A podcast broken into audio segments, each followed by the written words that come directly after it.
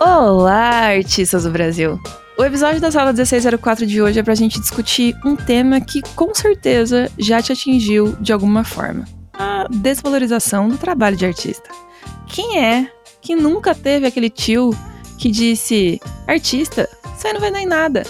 Que nunca foi comparado com aquele primo que faz faculdade de direito? Que nunca sofreu com a falta de apoio dos amigos? É aquilo, né? Unidos venceremos, porém unidos também sofreremos, porque não está fácil. Eu sou a Gabriela Antônia Rosa, produtora do Utopia Art Experience e uma das hosts desse podcast. E para falarmos sobre o valor, ou a falta de valor, na nossa arte, hoje eu tô aqui com os queridíssimos membros do Revocril, o Ali Santos e o Lucas Minotto. Sejam novamente bem-vindos à sala 1604. Hello, galera. Opa, boa tarde. Obrigado por pedirem a gente, mais da gente. Exatamente. As pessoas adoram é, quando vocês aparecem, que a gente sempre tem discussões acaloradas e filosóficas, a galera fica empolgada. É, realmente, Sim. eu sou chato. O que é outra É, forma de dizer, o. Lucas é chato. E eu sou sagitariano. Então, Então tá, vamos começar a falar de desgraça? Ê, viva! Ah, apenas, apenas tristeza. A gente começa mencionando o tweet que deu, que deu ideia, porque acho que vale a pena dar um contexto sobre essa, essa afirmação de alguém. Uhum, Pode meio que tipo, ajudar a gente a ver essa questão melhor. uhum. Vocês acham que vale a pena? Bo- bora, vamos começar daí. Diga, Tá diga lá, Naro. Quer que eu leia aqui? Bora. Putz, cadê agora? Você quer que Aqui. eu leia? Eu tô com ele aberto aqui, você achou? Aqui, ó. Tá. Eu pago pelo desenho, e não pela dedicação ou tempo que tem nele. O preço não tem nada a ver com isso. É justamente por esse print do tweet que essa conversa meio que começou. É, Basicamente, a pergunta que tá posta aí é: o que que a gente considera pra dar o preço de uma arte, certo? É o que tá nas exatamente. entrelinhas desse, desse tweet é essa pergunta. Só que Eu- nesse eu caso, não- do ponto de vista do cliente, né? Isso. Sim. Eu não sei se vocês já é, pararam pra pensar sobre isso quando eu mandei essa, esse print, mas a primeira coisa que eu pensei foi esse cara falando isso pra alguém fazendo um bolo. Tipo, você não vai falar pra um confeiteiro, não, não tô pagando pelos ingredientes ou pela dedicação que você tem pra fazer o bolo. Tô pagando pelo bolo. É, eu Uhum. acho que isso é, é- é o, é o grande problema, porque o entendimento de algumas pessoas acaba não tendo essa noção de que quando a pessoa está comprando arte, ela não está comprando só arte, ela não está comprando só o desenho, ela está comprando todo esse pacote aí junto. E exatamente isso que esse tweet aí falha miseravelmente. Mas daí meio que a gente pode estender isso pra outras coisas também. Por exemplo, Uhum. você não tá pagando, por exemplo, por uma, por uma ajuda do cara do TI. Você, tipo, na sua empresa. A empresa tá pagando por ele disponibilizar oito horas do dia dele, sabe? Uhum. Sim. Então acho que pode se estender pra esse lado também. Então, eu acho que esse tweet é massa e ele desperta essas discussões, porque. E essas discussões são importantes, porque eu entendo o que, que esse cara tá querendo dizer. Eu, tipo, eu consigo visualizar na cabeça dele da Hum. onde ele tirou esse pensamento. Porque, se você para pra pensar, e eu acho que essa é uma discussão importante pra gente trazer, as pessoas, em diversos segmentos, trabalham com competidores, certo? Então, se a gente for Sim. mantendo o exemplo do Lucas aqui no bolo, tem várias confeitarias que fazem bolo, certo? Uhum. né? Tipo, tem várias confeitarias da- das quais você pode encomendar aí um bolinho de diversos sabores, N possibilidades no mundo inteiro. Toda cidade tem alguém que faz bolo e provavelmente tem mais de uma pessoa que faz bolo, certo? Então tem competição. Você sim, beleza, o cara tá dizendo ali, eu não tô interessado nas horas é, e na dedicação que você teve, você sim, de qualquer, de qualquer lugar que você vai estar comprando, você vai estar comprando bolo. Mas invariavelmente, você tem critérios específicos para escolher o bolo X, né? O bolo da dona Neide, ou o bolo da dona Lúcia, certo? E esses Sim. valores, é, esse- esses critérios que você tem, pode ser N critérios. Pode ser o bolo é mais gostoso, ou pode ser o bolo é mais bonito, ou pode ser Dona Lúcia tem mais seguidores no Instagram, ou pode ser o bolo é mais barato, né? Ou pode Uhum. ser o bolo foi indicado por alguém que eu conheço, então eu vou escolher esse, né? Porque você tem mais algum critério de confiança. Sei lá. Me atendeu melhor no WhatsApp quando eu fui fazer encomenda. São N fatores que podem fazer você escolher um bolo ou outro bolo. Certo? Não é só o gosto que o negócio vai ter, principalmente se você ainda não consumiu aquilo nenhuma vez. E aí, se a gente traz isso para a perspectiva é, da arte, o que vai variar é, essa diferença entre preço e valor, né? Preço sendo o valor monetário da coisa e o valor sendo aquilo que é intangível, né? Tipo assim, não só o dinheiro, mas o que mais é levado em consideração para dizer quanto aquilo vale, é muito difícil de determinar. Porque para algumas pessoas, um certo tipo de arte vai ter uma, um valor imenso, né? Por exemplo, arte uhum. abstrata. E para outras pessoas vai ser lixo. Sim. E aí, quem é que tá certo? Ninguém. Tá todo mundo errado, foda-se. Exatamente. É isso aí. Mas é por isso que eu digo que eu entendo do, o, o tweet, porque a pessoa, no final das contas, só queria, só, só queria o bolo, entendeu? Ela só queria comer o Sim. bolo.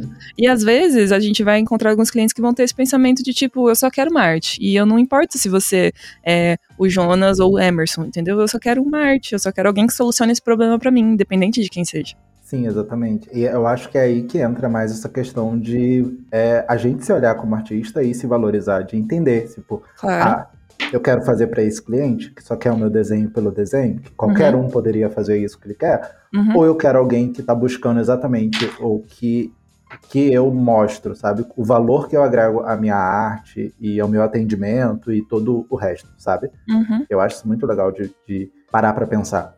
É, é que é que tá. Uma coisa que eu consegui olhar dessa questão aí, que eu imagino. Não sei se vocês param para pensar nisso quando vem alguma coisa assim para vocês, mas é o quanto que na verdade esse tweet um pouco que um sintoma de um problema, do quanto que tipo é, o ver o trabalho artístico é, com uma forma tão criativa a gente não consegue é, tornar é, o resultado e a precificação dele algo tão concreto. Por exemplo, você não falaria isso para bolo, sabe? Mas você fala isso pro trabalho artístico porque você não consegue necessariamente ver o processo, sabe? Não tem o preço, por exemplo, de ovos e farinha, como teria para pesquisa, referência, sketch, sabe? Não é a mesma coisa que você pode medir, por exemplo, por é, entrega, por é, em qual mercado a dona Dulce ali comprou o ovo e a farinha, sabe? E assim uhum. vai. Então, eu acho que, tipo, isso mostra pra gente o quanto que o mercado de desenho de ilustração, de forma geral, trabalhos criativos, de forma geral, na verdade, uhum. acabaram que não acertaram ainda como se comunicar e explicar para esse público mais leigo que não tá no trabalho artístico, como que isso tudo funciona, sabe? Sim. Então, tipo, a primeira coisa que eu imaginei foi isso, que é, tá, essa pergunta pra gente que tá olhando dentro desse espectro, ele tá falando da gente, pra gente é uma pergunta muito idiota. Mas perguntas idiotas, na verdade, são boas perguntas. É, porque faz a gente ter discussões tipo essas que a gente tá tendo agora. Com certeza. Exatamente. Mas, exatamente. Essa, mas eu acho que é, nesse ponto também é importante lembrar. Isso que você tá falando já tá me dando assim, tipo, minha cabeça foi fazendo a lista de, de assuntos possíveis para desdobrar de das coisas que você tá falando. A primeira coisa que eu acho que é importante a gente lembrar é que, assim, a bolha de artista é uma bolha, sabe? E ela é muito pequena. Sim. Tipo, dentro do, do, nosso nicho aqui, vocês, queridos ouvintes amados, que estão nos ouvindo, você saber o que é arte digital, você já faz ali parte de, sei lá, meio por cento da população nacional, entendeu? Então Isso. você pisou o pé pra fora ali de casa, ninguém, você pode ser qualquer um, pode ser o Mike Azevedo, ele não vai ser reconhecido na rua, entendeu? então a gente às vezes também tem um critério muito de, é, diferente da importância que as pessoas, ou da fama, ou do reconhecimento que as pessoas, mesmo as que são muito importantes na nossa área, tem de verdade, sabe? É, é uma coisa meio ilusória, assim, é uma coisa meio é, não existe para fora da nossa bolha, sabe? E Sim. isso acho que permeia essa questão da desvalorização, tanto que é, é, um dos motivos pelos quais é desvalorizado, porque não existe fora da nossa bolha, né? São pouquíssimas pessoas que realmente se interessam e valorizam isso diretamente, muito porque elas não têm conhecimento de que como é esse trabalho e como esse trabalho está presente na vida de todo mundo diariamente, né? Seja nas, em todas as produções que a gente vê, todos os tipos de entretenimento que cercam a nossa vida, né? Desde a capa de um livro até, sei lá, a série da Netflix, tem milhares de artistas envolvidos nesse processo processo. E eu acho que esse é um dos pontos. O outro ponto que você falou e que me despertou aqui é que, no exemplo do bolo, eu também não acho que seja tão mensurável o valor que um bolo tem. Porque você tem vários tipos de bolo. Você tem o bolo que você Sim. compra ali no Pão de Açúcar, que é aquele bolo que fica ali, custa 8 reais, um bolinho de milho ali, que fica exposto, pra você comprar ali numa embalagenzinha de plástico, levar pra sua casa tomar um café. Tem um bolinho da padaria, às vezes que você compra uma fatia ali. E você tem um bolo daquelas confeitarias, assim, que você, tipo, sei lá, Red Velvet. E aí você pode fazer, sei lá, milhares de decorações diferentes. E tem uns bolos que estão em, em entrando uns hype de bolo, né? Tipo, Red Velvet tinha um que teve um hype, Sim. aí teve aquele bolo de arco-íris, que foi outro hype. Aí teve bolo que imitava coisas reais, que também foi outra loucura, que as pessoas não sabiam mais o que, que era verdade, o que, que era bolo. Teve também agora o bolo piscininha, que tava aí, bolo vulcão, sabe? Tem N tipos de bolo. E dependendo da habilidade específica que você tiver em fazer certos tipos de bolo, você vai ganhar mais dinheiro, porque aquele bolo tem mais valor, sabe? É igual aquele cara lá do. Como é o nome? Ele é bem famoso, é o Carlos Bakery lá, o Bud Valastro. Vocês Ah, devem, Ah, o devem estar Cake ligados. Boss lá? Isso, Cake Boss. Sim. O cara cobra uma fortuna num bolo, que é ruim, e que você consegue fazer tranquilamente aí em qualquer lugar. Um bolo aí com cheio de pasta americana e doce e pão de ló, sabe? Que é o mais básico do bolo, mas ele consegue cobrar 30 vezes mais do que a dona Edna lá, que faz bolo no, no Boqueirão, que é o bairro aqui de Curitiba. Por quê? Entende? Então, Por que, que ele consegue?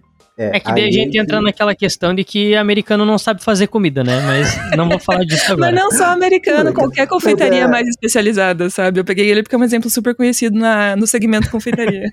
É, eu Sim. acho que nesse caso entra muito nessa, nessa questão real de tipo como a, o artista, né? Então o, o confeiteiro ou a confeiteira, eles é, dão valor para a produção deles.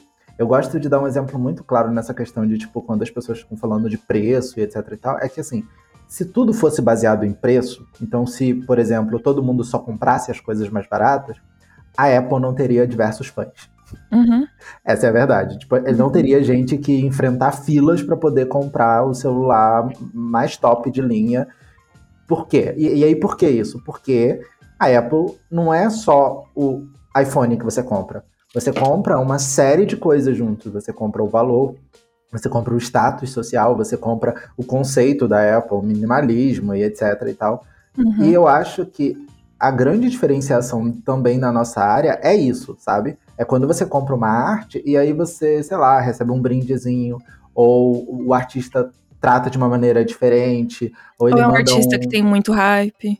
Exatamente. É, Então, tipo, tudo isso vai influenciar no valor. Por isso acaba que a gente não tem uma, uma lista. Padrão, né? É, eu tenho certeza tipo, que todo ah, mundo que tá aqui ah. gostaria que esse podcast chegasse e falasse, então, você vai cobrar X reais Exato. e Y reais. Mas não existe isso, gente. Me Não desculpe. existe isso. Não existe. Mas aí E eu, eu, acho vou. que não deveria existir também, porque É. assim, sobre preço especificamente de coisas, eu acho o seguinte. Não sei se minha opinião é polêmica nesse sentido, mas eu acho que assim, a gente deveria debater preço de coisas que são bens necessários para vida de todo mundo, assim. Faz sentido pra mim, por exemplo, discutir preço do arroz, preço da gasolina, preço do feijão, preço de comida de modo geral, sabe, Hum, preço de remédios, coisas que a gente precisa para viver. Tudo que não é necessário e essencial à vida, assim, tipo, lá, gás, luz e coisas que a gente precisa para ter uma vida em, em sociedade minimamente confortável, aí já já tá já, já foge a essa discussão, entendeu? Porque Sim, já é sim. uma já é um tipo de luxo, sabe? Já é uma coisa que não é uma necessidade para todas as pessoas. Então o valor disso vai variar absurdamente. E se Com tiver uma certeza. pessoa que vai cobrar 50 reais num negócio, ela vai cobrar 50 reais e outra pessoa vai cobrar 500 reais no mesmo negócio. E é isso. Exatamente. E vai ter gente que vai comprar de uma e vai ter gente que vai comprar da outra. Exatamente. Sempre vai ter um cliente. É, é que aí agora eu, eu, eu po- eu posso trazer um ponto de discordância aí do que, que você disse, Gabi. Bora, vamos lá, a gente tá aqui pra tretar. Ainda sobre o bolo, porque saca só. Quando a gente fala sobre trabalhos físicos tangíveis, tem aspectos desse trabalho, por exemplo, um iPhone, um bolo, que a gente consegue delimitar o valor mínimo. Por exemplo, eu consigo definir quanto que é o, o arroz, como você mesmo comentou, que tipo, Uhum. são produtos importantes pra vida. Então, tipo, mesmo assim, o valor de um bolo também não necessariamente é algo pra se viver, porque a gente acaba entrando em, tipo, utilidade e funcionalidade. E às vezes tá muito ligado Exato. só no fruir do negócio. É tipo, por que, que os nutrientes. Por que, que você prefere comer um bolo, sendo que você consegue, tipo, mais nutrientes em um shake verde Uhum. de alface do que num bolo? Porque você quer comer um bolo, cara, entendeu? Você quer Sim. aproveitar aquela experiência transcendental de se comer um bolo de chocolate, entendeu? Então, Sim. tipo, o valor acaba sendo pelo menos básico, naquilo que compõe o bolo. Já que fica mais complicado da gente definir o valor básico do que compõe uma ideia. Tipo, vamos supor que você fez uma vez um curso, tipo, nada a ver sobre bolo, tipo, e você conseguiu criar, sei lá, um novo docinho, tipo, uma nova variação do brigadeiro. Uhum. Só que juntando a técnica dessa aula e uma experiência que a sua mãe te contou um dia da, infância dela. Uhum. Como que você quantifica a experiência em si? É aí, Aí que o negócio tá. tá mais complicado. Você não consegue quantificar. E por isso, você pode cobrar o quanto você quiser, se você achar que é Exatamente. aquilo que vale, entendeu? Exatamente. Exatamente. É, é É, esse que é o ponto. É esse que é o ponto. E vai ter coisas que você vai achar que valem tanto que você não vai querer vender. Sim. Sim, e, e eu acho também que é legal isso da, da, da gente, como artista, olhar pra gente mesmo, olhar pra nossa arte, olhar para o tanto que a gente estudou, o tanto que a gente tem como hum, limite de entendimento da técnica e da produção daquilo que a gente tá fazendo, e ser sincero e pensar assim, tá, beleza, isso aqui eu não pagar, é tipo, não vale é, menos que, sei lá, 100 reais, vamos dar um exemplo assim. E Uhum. mesmo assim, cara, se tu quiser cobrar dois mil reais Uhum. em uma arte de um personagem e ter quem pague isso, é isso, sabe? É. Esse é o ponto, entendeu? É, Total, esse é, o- esse é o total. foco. É, é porque. E é por isso que essa discussão de precificação às vezes entra numas paradas muito. Tenta entrar numas coisas muito objetivas que pra mim não faz Sim. tanto sentido. É, Porque, por exemplo, tem trabalhos que qualquer artista faria de graça. Pelo Sim. tesão de participar de um Uhum. projeto específico, assim, pela empolgação que aquilo daria, pelo que, que aquilo representaria na carreira daquela pessoa. Ou, sei lá, alinhado com os propósitos dela, mil motivos. Mas Ou tem é um negócio tão fora que ele realmente quer falar, não, já fiz isso. Exato, legal. exato.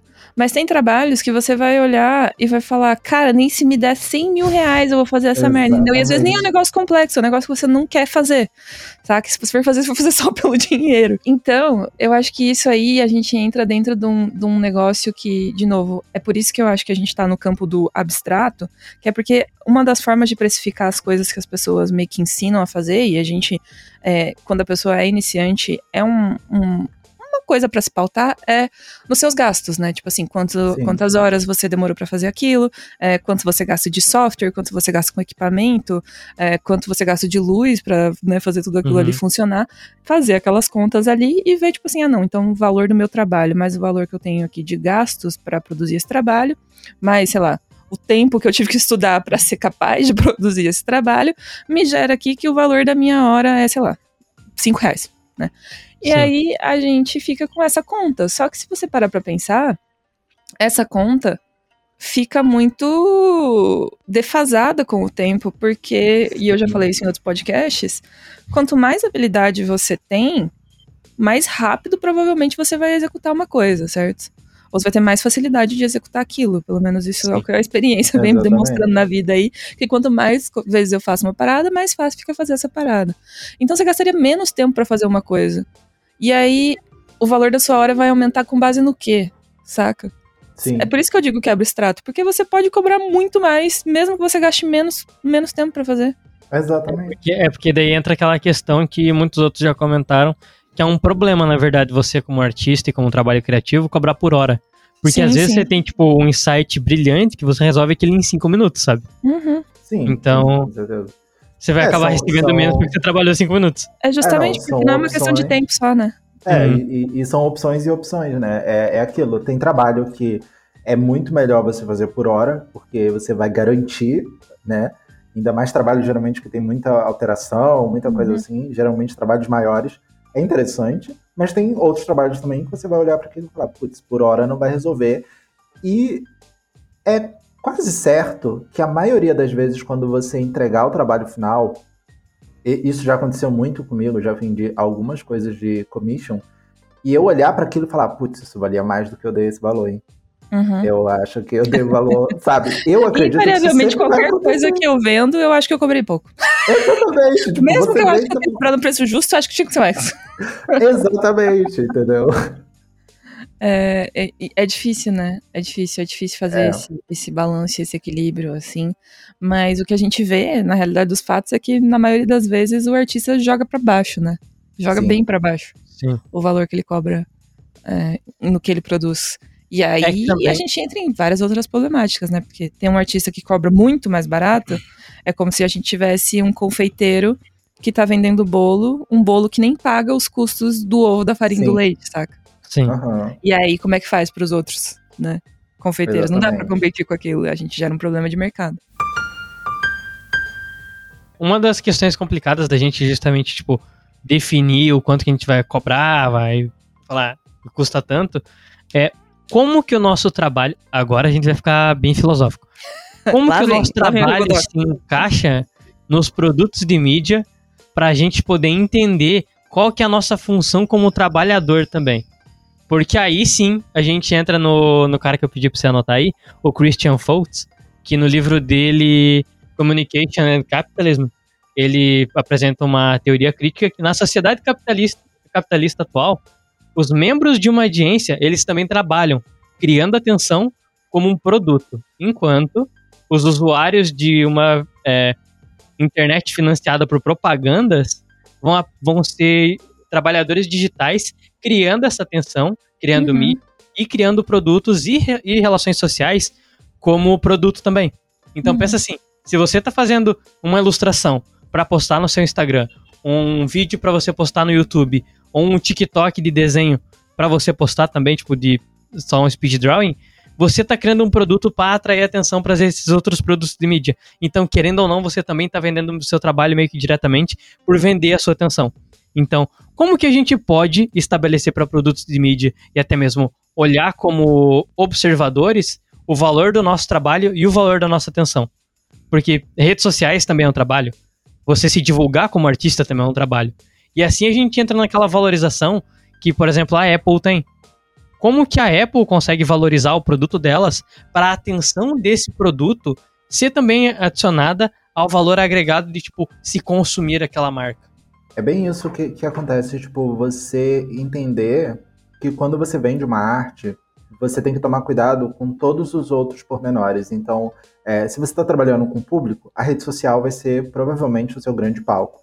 Então, ter uma boa rede social, ter uma boa comunicação nas redes sociais, ter um bom atendimento, responder os comentários, responder inbox, tudo isso vai começar a gerar. Mas às vezes tem umas coisas muito aleatórias. Tipo, Eu, por exemplo, digo por experiência própria. É, eu de vez em quando faço algumas artes not safe for work. E ultimamente eu tinha recebido commissions seguidas, tipo, vários dias seguidos de várias pessoas diferentes de um mesmo tema específico. e aí eu comecei a perceber, mano, o que que tá acontecendo? Por que, que essas pessoas estão pedindo esse mesmo tema específico? Sabe? E aí, assim, eu fui dando o valor e, e, e eu fui percebendo, tipo, com o tempo, né, com essas pessoas pedindo, que o valor foi aumentando, sabe? Tipo, a primeira pessoa pagou um valor, a última pessoa, sinto muito, pagou outro valor, entendeu? Justamente porque, nesse caso, não foi a minha rede social que atraiu, provavelmente foi uma mistura do meu estilo, que a pessoa olhou o desenho e gostou, Uhum. e ela pensou assim, ah, ele vai gostar disso aqui, vai gostar de fazer isso aqui, sabe? Então, por isso que acaba ficando, tipo, muito difícil você tabelar. É, na, na área de commission tem muito aquelas tabelas por corpo, né? Você coloca lá Sim. o corpozinho e aí coloca a icon é tanto, né? O rosto é X, aí o busto e o corpo inteiro. Eu não sou contra isso, eu acho isso muito interessante. Mas eu acho legal a gente colocar sempre isso como base. Uhum. Por quê? É uma partir Ah, de, né? É, é uma parte de, porque aquilo ali é como se fosse, tipo, um jogo de colocar roupinha no personagem e Uhum. emoção, sabe? Tipo, você Sim. tá ali com a boneca ou o boneco em branco. Agora, a ideia, todo o rolê do insight, toda coisa das referências, das referências e tal, aí isso vai agregar nesse a partir de, sabe? Uhum. E aí que o valor vai começar, tipo, a funcionar de verdade, entendeu? É. E, mas eu acho que é isso, acho que tipo, é, é, é por isso que acaba que a, a Apple consegue isso, porque não é só marketing. Tem todo um rolê de publicidade, branding, tem toda uma coisa, sabe? Não, Tem e tem um produto você- foda. É, não, e tem artista que você compra, é, muitas vezes, nem sempre é pelo estilo, às vezes é pelo artista em si. Você fala, putz, esse Uhum. artista é muito legal, é muito bom, eu vou comprar a arte dele, sabe? Uhum. Então eu acho que é legal pensar nisso também. Com certeza. Que tem uma. É o que a gente tava falando agora há pouco. Tem uma série de, de características, não é Pormenores? características, não é pormenores também, é a palavra que eu usei agora há pouco, mas já tem uma série, mas tem uma série de características que você leva em consideração para precificar um trabalho, certo? Uma Sim. parte delas vai ser tangível, vai ser monetária mesmo, isso custou X, então tem que embutir X no valor final, porque, né, Exatamente. tem que repassar esse gasto para o seu cliente. Você vai fazer uma reforma em casa. Você compra cimento, você compra rejunte, compra azulejo, sabe? Você considera isso no valor dos gastos da tua obra. A arte, mesma coisa, tem uma série de coisas que você vai considerar que são valores que você consegue mensurar, sabe? E vai ter uma quantidade mu- muito maior, às vezes, de valores que você não consegue mensurar. E eu acho que isso é uma questão para muitas pessoas e elas ficam, às vezes, muito bravas por causa dos valores que são não mensuráveis e elas gostariam que fosse. Por exemplo, eu vejo que tem é, várias artistas que têm um trabalho tecnicamente mais simples, né? Ilustrações tecnicamente mais simples, bem flatzinhas, Uhum. bem chapadas, e elas fazem vários tipos de trabalhos diferentes, mas é um tipo de ilustração, assim, tecnicamente simples. Você não precisaria, digamos assim, de milhares de horas de estudo para conseguir atingir aquele mesmo nível de ilustração, né? De trabalho de ilustração. Só que, muitas vezes, essas pessoas conseguem vender a arte delas muito mais caro do que pessoas que têm a técnica mais desenvolvida, independente para qual área seja. E isso acontece por causa desses valores que são intangíveis. Às vezes a pessoa tem, tipo, é, um desenvolvimento de trabalho de criação de conteúdo muito legal nas redes sociais. Invariavelmente é por isso, né? Tem uma, uma base grande de seguidores. É, às vezes ela já trabalhou com grandes marcas, isso deu para ela um, um renome, assim, que fez outras marcas quererem trabalhar com ela. Às vezes o trabalho dela tem um apelo muito grande, estético, assim, tipo, por mais que não seja uma técnica mega complexa e cheia de fundamentos envolvida e tal, as pessoas gostam. Isso acontece bastante com algumas tirinhas, que tem os personagens, assim, muito, muito simples, muito simples, assim. Uhum. Tipo, você vê que o traço é muito simples, mas tem, tipo, milhões de pessoas acompanhando o trabalho daquelas pessoas porque a história é boa, sabe?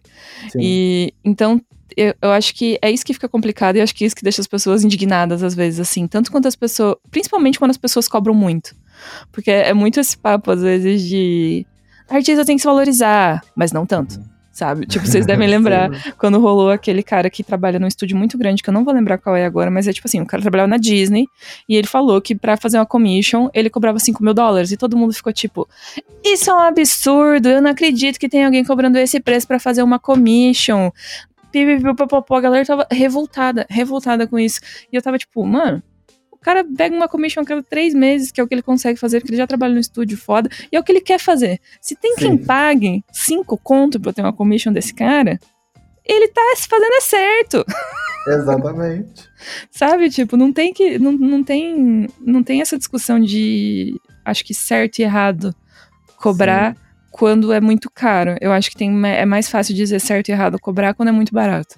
Sim, né? eu, é eu muito acho- mais fácil dizer assim, tipo, não cobre tão pouco pela sua arte, porque se você fizer isso aí tá errado, porque não tá, você só tá se prejudicando, mas tá prejudicando outros artistas também, né? É, Sim. Sim. É, entregando não, seu eu trabalho assim por um valor muito baixo. Eu acho legal também, porque essa questão de, às vezes, a gente cobrar muito barato ou qualquer coisa do gênero, tem muito a ver com o medo. Porque você Sim. pensa assim, ah, é aquele cliente, aí eu vou ficar sem aquele cliente. Gente, uma coisa. é, tem muita gente no mundo, tá? Tem, muita gente no mundo. É. E cada vez mais. E cada vez mais. Sempre vai existir cliente. É uma coisa que, assim, às vezes a gente fica com medo. Tipo assim, putz, é, se você pode, né? Óbvio. Se não tem como, se não tem. Se você precisa da grana no momento. E aí, beleza, Uhum. aceita ali, porque é questão de precisar. Mas agora, se você não precisa de dinheiro no momento, e, e o cara chega, a pessoa chega pra você e fala: Ah, não, não vou aceitar esse valor. Beleza, ok, tranquilo. Ótimo, eu vou fazer esse valor. Se você não aceitar, ok. Não, não vai, não vai rolar então. Uhum. E você não vai perder, tipo, cliente, não vai, tipo. Confesso pra você, tipo, a dor de cabeça que você vai estar evitando por fazer um trabalho muito barato é muito melhor, sabe? Tipo, depois Uhum. você vai conseguir outro cliente que vai olhar pro seu trabalho e falar assim: caraca, ó, vale esse valor. Eu gostei. Então, eu vou pagar esse valor. Entendeu?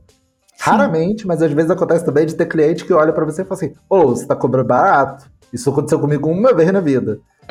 que eu mandei um valor, a pessoa falou: Não, cara. Não, tá- não vai dar pra aumenta um pagar só pouquinho." isso, não. Não, aumenta um pouquinho. Isso aí não vai rolar, não. Aí eu fiquei. Às vezes rola. Ok, então tá bom. Tem amigo meu que não sabe o, o quanto cobrar, pedir uma commission pra ele, pro dia das mães ainda. Ele, ele só falou, ah, 300 pila. Ele, ele fala 300 pila pra tudo. Tem um valor meio fixo assim, por favor, cuidado. Seu, seu amigo, por acaso, é gamer? Sim. É que assim, 249, 299 é o preço fixo de jogo de PlayStation, De né? jogo Então, às vezes. Exatamente. Não, mas ele não, não, ele não, ele não tem Playstation, joga no PC. Mas um jogo de PC, Lucas. Eu, eu fui ver esses dias um jogo Far Cry 6, tá 250 reais. Aí, ó. Cry 6 é lançamento, daí não, Ah, não vem, não. não, daí não vai. Às vezes essa é a moeda que a pessoa precisa, entendeu? Exatamente. Quantas skins de game ela consegue Justo. comprar com esse valor? E daí ela vende baseado no que é importante pra ela. Esse é o importante. Esse é o ponto. Esse é o ponto. Mas eu ia dizer Exatamente. que, como pessoa que compra arte, né? Porque eu sou uma pessoa que no momento. Eu, ven- eu já vendi artes minhas de bordado, mas assim, não é o meu trabalho. Sim. Só, só faço pra amigos quando me pedem projetos bem específicos. E, mas como pessoa que compra mais arte do que vende, eu já, já tive na situa- nas duas situações. Pedi um orçamento pra uma pessoa e ela mandou um orçamento que estava completamente defasado, no sentido de que, sei lá, era muito menor do que todos os outros orçamentos que eu tinha feito pro mesmo trabalho com outros artistas. E é uma- era uma artista ainda que tinha muito mais seguidores nas redes sociais, tinha um trabalho muito consistente, tinha clientes maiores do que outros artistas, e tava cobrando, assim, menos da metade do valor, saca? Tipo, tava Sim. cobrando muito barato. Aí eu respondi o e-mail pra ela e falei assim, amada, don't do that. Lindo seu trabalho, mas não dá, porque quando chega nesse ponto e você tem que escolher entre fazer o trabalho, tipo, com uma pessoa que cobra mais barato, uma que cobra mais caro, se a outra cobra muito mais barato, você desconfia, porque já, já fica parecendo que a pessoa não entendeu qual é o trabalho, sabe? Sim. Porque se você cobra muito barato, ela, você fica tipo, ah, acho que ela não sacou o que, que é. Por que que ela tá cobrando tão pouco? Sabe quando o santo é, É, demais? é. Como é que é o negócio? O ditado? Quando a esmola é demais, o santo desconfia? É, é, exatamente. Tipo, Sim, por que, que tá tão barato isso aqui? Não faz sentido. Então também tem esse lance de credibilidade do, do valor ali. Com Se tá muito certeza. fora da média, você já fica um pouco, opa, tem, tem alguma coisa errada, não tá, não tá certo aqui. E É. do outro lado também já tive, que eu queria muito trabalhar como artista. E o orçamento dela veio na base de umas 20 vezes mais caro do que os outros orçamentos que eu recebi. E eu, aí o que eu pensei, puta que foda que ela consegue vender um trampo por esse preço, sabe? Infelizmente, muito infelizmente, Exatamente. eu não posso pagar. Mas Já o que eu queria na minha vida era conseguir bancar esse trampo com essa pessoa, sabe? Mas aí eu Sim. acho que existem esses clientes que pensam como eu, que é tipo, cara, não vou conseguir trabalhar com essa pessoa agora, mas num projeto no futuro que tiver mais orçamento e mais grana pra executar, eu vou contratar essa Exatamente. pessoa, entendeu? Porque isso não, me, Exatamente. não diminui a minha admiração pelo trabalho dela. Só Sim, torna o trabalho dela não alcançável pro meu bolso. Exatamente. Mas isso aconteceu também comigo já uma vez, no caso, como papel de artista. Que eu dei um valor pra, pro, pro menino, que ele tinha perguntado pra mim qual que seria. Aí eu dei o valor, ele falou, hum, não vai rolar, não vai dar e tal e tudo. Eu falei, não, beleza, tranquilo. Ok, quando você puder tal. Aí Uhum. deu, tipo, no caso ia ser dividido em duas vezes, né? Uhum. Aí ele chegou e falou assim, ô, uns dois dias depois, você não aceita cartão, não? Aí eu olhei assim, falei, vou ver a opção, vou ver como fazer pra aceitar cartão. E daí vi e rolou, sabe? Então, tipo assim, é, é isso. Se, Tipo Uhum. assim, o, o- quando o cliente quiser, quando, quando a pessoa quiser mesmo, estiver procurando você Uhum. pro seu trampo, Você vai saber, na as real. né? coisas vão Você acontecer. É, exatamente. É. Você vai perceber. Você vai perceber quando, quando a pessoa tá ali querendo realmente o seu trampo e tal. Uhum. E aí vai partir de você. É, Esse é o rolê, né? É porque, tipo, não depende de uma tabela, não depende de uma regra, depende da gente. Uhum. Depende de eu, como artista, olhar para aquilo ali e falar: hum, agora eu vou fazer isso, agora eu vou fazer aquilo, agora eu vou fazer aquilo outro, sabe? Uhum. É, então, é até uma coisa que eu lembro que a, quando eu fiz o curso da Amanda, do Mad Bug, eu lembro que a Amanda comentou uma coisa que ela, na época, né, eu tava bem no início, e eu perguntei pra ela se era jogo, no meu caso, eu colocar o valor na internet, né, tipo, Uhum. fazer as tabelas. E ela falou, é muito bom você colocar a tabela, porque você já mostra pra todo mundo, mas por outro lado também, a tabela, ela às vezes te impede um pouco de aumentar ela muito rápido, sabe? Uhum. Porque você coloca uma tabela e daí você percebe que, tipo assim, em cinco meses seu trampo evoluiu. Você fica assim, hum, Uhum. ok. Esse valor aí vai ter que mudar. Como é que eu vou explicar para Uhum. as pessoas que esse valor aí, tipo, Sim. deu esse boom, sabe? Uhum. Mas eu acho que é isso. Tipo, sempre vai ter clientes e. É clientes e clientes. Exato. Se, se de um dia pro outro você quiser começar a cobrar o dobro na sua arte, você pode. não vai vir um fiscal na sua casa e vai falar: não, não, não. Aumento agora do, do, do preço do, do seu trabalho, realmente só pode fazer de 20% e 20%. Não existe É, isso. não, não existe, entendeu? Sabe? Exatamente. Então, eu acho que esse é um dos problemas também de tabelar preço, é, é isso, sabe? Depois que ficar justificando aumentos. E vai sempre Sim. aumentar, né? Vai sempre aumentar. O seu trabalho vai custar sempre mais, nunca menos. Porque você vai ficando cada vez mais aumentar. especializado, né? É, o trampo vai sempre evoluir. Tipo, Uhum. eu já tive gente do, do bem, bem- do início que olha pra mim hoje, né? Olha os meus desenhos hoje e fala, putz, por que, que eu não te comprei agora, sabe? Que comprou há anos atrás comigo. Eu falei, ó, Uhum. tá, mas é isso, sabe? Uhum. É, eu tive, eu tive um rolê muito bizarro com. Eu não vou lembrar o nome dele, mas ele é um, um cozinheiro que participou do Masterchef. Estamos tudo 2000 aqui e- falando de comida hoje. Esse podcast tá 2018. com temas estranhos. E eu tava, é, é porque eu ele tava me ajudando com a minha mudança com meu primo pra Curitiba. Vai fazer sentido, calma. Uhum. Tava- eu tava comentando, perguntando sobre valor, que ele tinha comentado sobre o valor de um hambúrguer, de uma lanchonete que a gente tinha parado. O quanto que, para alguns determinados públicos, e isso você tem que olhar também, é, o quanto que para esses alguns é, públicos específicos você tem que cobrar caro. Tem que cobrar, tipo, um preço muito fora e muito exorbitante, porque senão eles não vão cobrar só porque não é caro e exorbitante. Uhum. Tipo, ele deu um exemplo muito bom de um restaurante que ele estava ajudando a planejar o cardápio. E quando ele foi setar os preços de hamburguerias que eles geralmente faziam, que eram hamburguerias gourmet, o Metri veio e falou: Uhum. Não, você tem que colocar acima de 800 reais. E, Claro, tipo, porque. Não, vão pagar. Exato, porque é uma questão de status, sabe? Porque, por que, que isso, isso é importante? Porque para muitas pessoas, preço também é valor. Né? Essa que é a questão, a gente tá fazendo aquela distinção entre preço e valor, e para muitas Sim. pessoas, preço também é valor. Né? Tipo assim, não é só a função da coisa, por exemplo, você não, não vai querer, sei lá, uma caneca normal, tu vai querer a caneca da Tox Tok, Uhum, entendeu? Sim. A função muda? Absolutamente não. Talvez a caneca da Tox Tok seja até um pouco mais bonita, sei lá, tem alguma coisa que te agrada esteticamente, mas a função é exatamente a mesma. Por que que você quer a da Tox? Exatamente. Porque é, tem alguma coisa ali que você enxerga mais valor, que pra você faz mais sentido pagar naquilo. E que se for barato, mesmo que seja um bom produto, já não vai te atender. Não Né? vai ser a mesma coisa, né? É, Claro, exatamente. porque o lance do iPhone também tem um, um pouco do lance da parada do status, do tipo, quando a pessoa tem o iPhone, você olha pra pessoa que tem o iPhone e pensa, caraca, essa pessoa tem um dinheiro pra comprar um iPhone. Sim. Então você, né, já, já, já muda a forma como você enxerga aquela pessoa, ou quem compra se enxerga de uma forma diferente porque possui aquilo, no caso, né? Acho que é mais Exatamente. nesse, nesse ponto que de um- vista. Então tem muito mais a ver tipo, com o que a gente projeta pro mundo, sabe? A imagem que a gente quer projetar pro mundo e a imagem que a gente tem da gente mesmo, às vezes, é, do que outras coisas, sabe? Às vezes é por isso que você- você consegue, você compra coisas mais caras, mesmo que ela não tenha uma função é, proporcionalmente melhor Sim. do que a coisa mais barata, saca? É, eu acho que um exemplo bem próximo para nós artistas, né, nessa pegada de iPhone, é com a mesa digitalizadora. Exatamente. Você precisa Tipo, numa display? Vamos falar a verdade aqui. Ah, Vamos aqui, entre a gente. Você precisa de uma display assim, de 20 mil conto? Olha, precisar, eu não preciso de um bolo de chocolate também, né? Mas É, exatamente, mas esse é o ponto. Mas é aí que a gente quer entrar, entendeu? Tipo, eu hoje, pra mim, eu tenho uma mesinha pequenininha, né, ainda.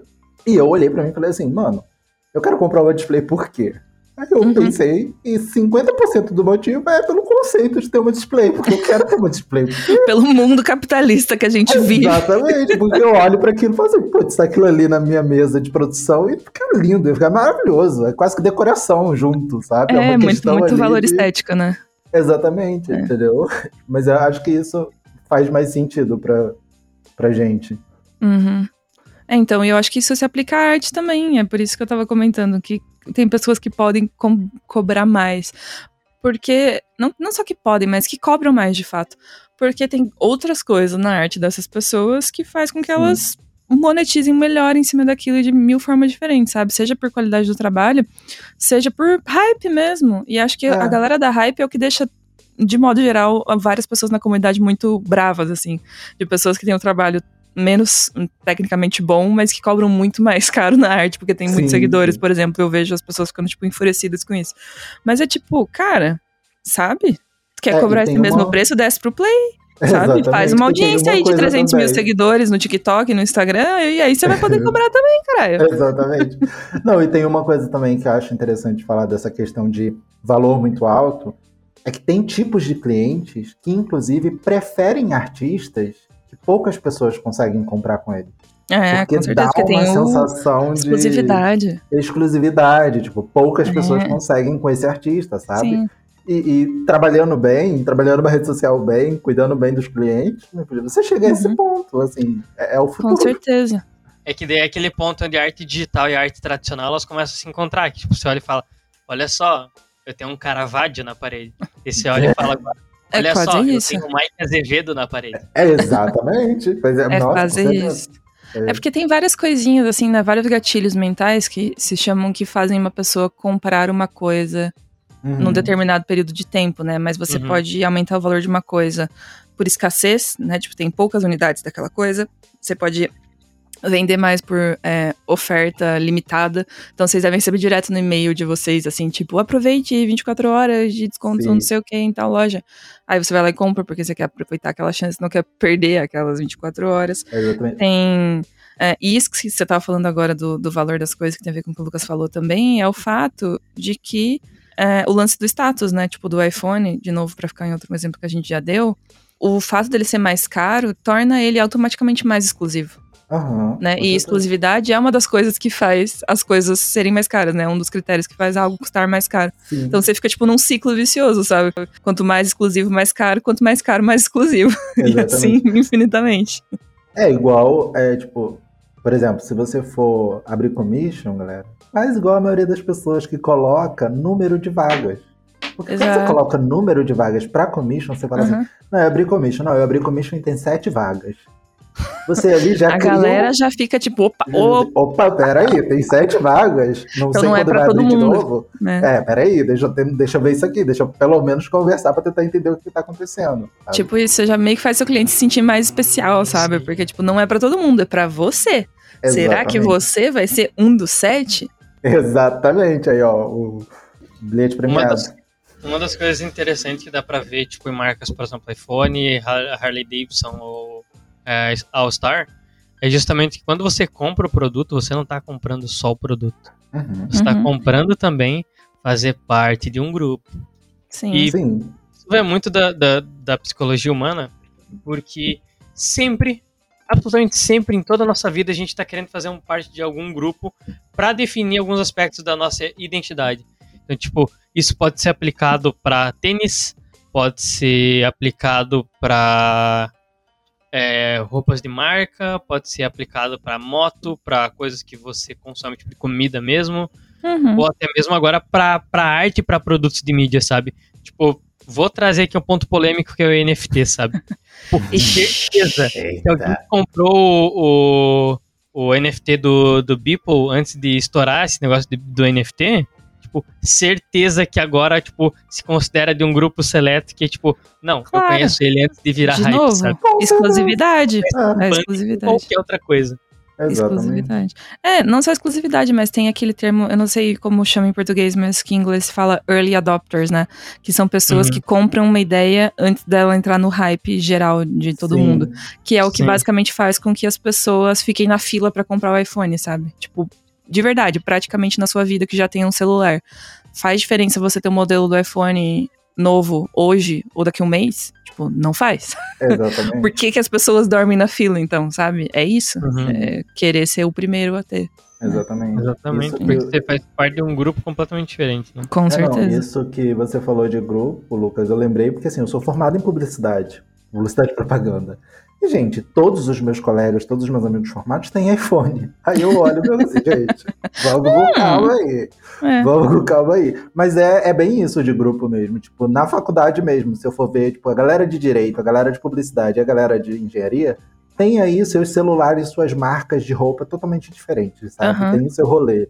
Sim, eu acho que tem muito a ver com pertencimento, com certeza, assim, porque você quer ser identificado como alguém que pertence a X grupo, né? Sim. Tipo, você quer Você quer ser identificado como alguém que faz parte daquilo e não que está de fora. Eu acho que quando a gente é mais novo, isso é muito mais. A gente não raciocina tão bem quanto isso, é, quanto a isso, e a gente acaba caindo mais em em modismos, assim, tipo, na escola Uhum. com certeza vocês passaram por situações de que, tipo, todo mundo queria ter o mesmo brinquedo, ou todo mundo queria ter o Sim. mesmo tênis, ou Sim. tinha aquela mochila específica que não sei o que, não sei das coisas que todo mundo queria, sabe? Sempre tinha as coisas que você queria que se você não tivesse, você meio que se sentia outsider, né? Alguma pessoa assim, ah, eu não Sim. tenho, por qualquer motivo que seja, e aí você parecia que não fazia parte, sabe? E quem tinha parecia que fazia parte, assim. Eu acho que na infância, pra mim, ficava muito Uhum. visível esse tipo de dinâmica. Com certeza. É porque não só isso, mano. É tipo de, nossa, você se sentir um outsider nesse momento. Mas você se sente, tipo, você acaba sendo excluído também de algumas coisas que você queria muito participar, sabe? Então isso acaba literalmente afetando a sua vida social. E tipo, o quanto disso que não acaba sendo reproduzido na vida adulta com os grupos que você acaba se inserindo. Por exemplo, na vida adulta você busca a sua identidade agora por tribos, por assim dizer. Por Uhum. exemplo, ah, ou você é, é, tipo do pessoal LGBT, ou você é gótico, ou você é pessoal do funk, sabe? Assim vai indo. Então, Uhum. tipo, são grupos que têm também as suas próprias é, formas de linguagem, por assim dizer. Sim, por meio suas, de regras e valores, digamos é. assim, né? É, Sim. regras e valores, tipo, de coisas que eles consomem também por produtos de mídia, que, tipo, você acaba se envolvendo e consumindo também para poder é, se sentir inserido naquilo. E aí é Uhum. que entra naquela questão. Quando a gente olha para esses produtos de mídia, a gente também está sendo um produto. E o Uhum. quanto que da Sim. nossa atenção, o quanto que da nossa identidade relacionada a isso, acaba sendo tão valioso quanto o próprio preço do produto, sabe? Qual que é o valor agregado que a gente dá para ele? Uhum. Nossa, a gente prisou legal nesses últimos 15 minutos Nossa, aí. Acho que a gente deu uma volta aí Nossa, muito, muito louca e impactante. Realmente. Mas acho que tudo que a gente conversou aqui faz bastante sentido, assim. Eu adoro falar sobre esse tema porque até antes da gente gravar a gente tá comentando, putz, a galera vai ficar meio pistola que a gente não tá dando uma resposta aqui sobre o que fazer, né? Mas era, acho que a nossa, nosso, nosso intuito aqui era abrir uma discussão, né? Era abrir uma conversa. E a gente quer saber, eu acho, o que as pessoas pensam desse tema, o que, que elas já raciocinaram na casa delas aí, como que elas cobram, né? Que, que coisas elas levam em consideração na hora de. Que critérios elas. Era essa palavra que eu queria agora há pouco, critérios. Ah, Elas levam em consideração na hora de precificar um trabalho e tudo mais. Acho que. E vamos de comentários, ouvintes. Por favor, discordem da gente nos comentários, né? Não, É, quanto mais visões a gente puder ter disso, acho que mais, Melhor. mais rica vai Sim. ficar essa, essa discussão. Eu acho que isso é muito importante mesmo, porque quanto mais a gente amplia essas questões, mais a gente é, melhora o mercado de modo geral, porque as pessoas estão mais conscientes de quanto elas devem cobrar, como cobrar, etc, etc e tal. né? A gente precisa falar dessas coisas. É, e a gente também naturaliza esse, o próprio assunto, sabe? Porque existe ainda esse tabu do tipo, ah, e quando você cobra, quando vai cobrar e tal, e o artista X, Y, Z, sabe? Tipo, isso é legal, Uhum. da gente, tipo, aumentar essa discussão justamente por isso. Tipo, o negócio ficar tão natural ao ponto que, uma coisa que eu tinha comentado bem no início, antes de começar a gravação, eu uso muito do meu network pra saber se eu tô cobrando o meu valor, no- na- sabe? Tipo, se eu tô cobrando o negócio certo. Eu geralmente falo com vários amigos meus que são artistas, então, cara, olha só, eu estou fazendo isso aqui, cobrei isso aqui, ou tipo, quero cobrar isso aqui, o que, que você acha? Uhum, E aí a gente vai conversando, vai debatendo e tal, e isso é muito legal também. uhum. Quando você faz curso, é maravilhoso quando você tem esse contato com professores. Na Revo, então, você pode ter contato com todos os professores depois que você faz o curso, então é muito bom isso. É, eu acho que tá inserido na discussão e é o que a gente tá tentando fazer aqui é justamente isso, né? Tipo, falar com outras pessoas que estão nesse mercado, outras pessoas que fazem a mesma coisa que você e não ir na contramão, assim, né? Tipo, ah, não, não quero saber, vou ficar alienado aqui, não, não vou conversar com essas Uhum. pessoas. E conversar sobre isso, sabe? Não tá próximo só, tipo, ah, admiro seu trabalho, olha que legal, ou vamos jogar junto, mas tipo, galera, Vamos conversar aqui meia hora sobre precificação. O que vocês pensam sobre isso, sabe? Fala sobre isso com, com a tua galera. Porque isso é muito importante para as pessoas, que às vezes tudo isso que a gente falou aqui vai ser novidade para várias pessoas, sabe? Mas para outras pessoas não vai ser tão novidade assim, e às vezes elas já vão ter até outro pensamento diferente do que a gente tá tendo. Então acho que quanto Exatamente. mais a gente falar sobre isso, de modo tranquilo, sabe? Sem pré-julgamento, sem tipo, caralho, você é burro, você cobra muito barato, ou tipo, como assim você cobra tudo isso? Que injusto, sabe? Mas tentando entender os motivos pelos quais as pessoas chegaram naquele valor, às vezes é por ignorância, sabe? Às vezes é por conhecimento. É, necessidade. Exatamente, tem muitas coisas, muitos, muitos motivos diferentes, sabe? Então eu acho que sempre é bom conhecer a realidade das outras pessoas para que a gente possa ser pessoas melhores, não só artistas melhores, né? Isso.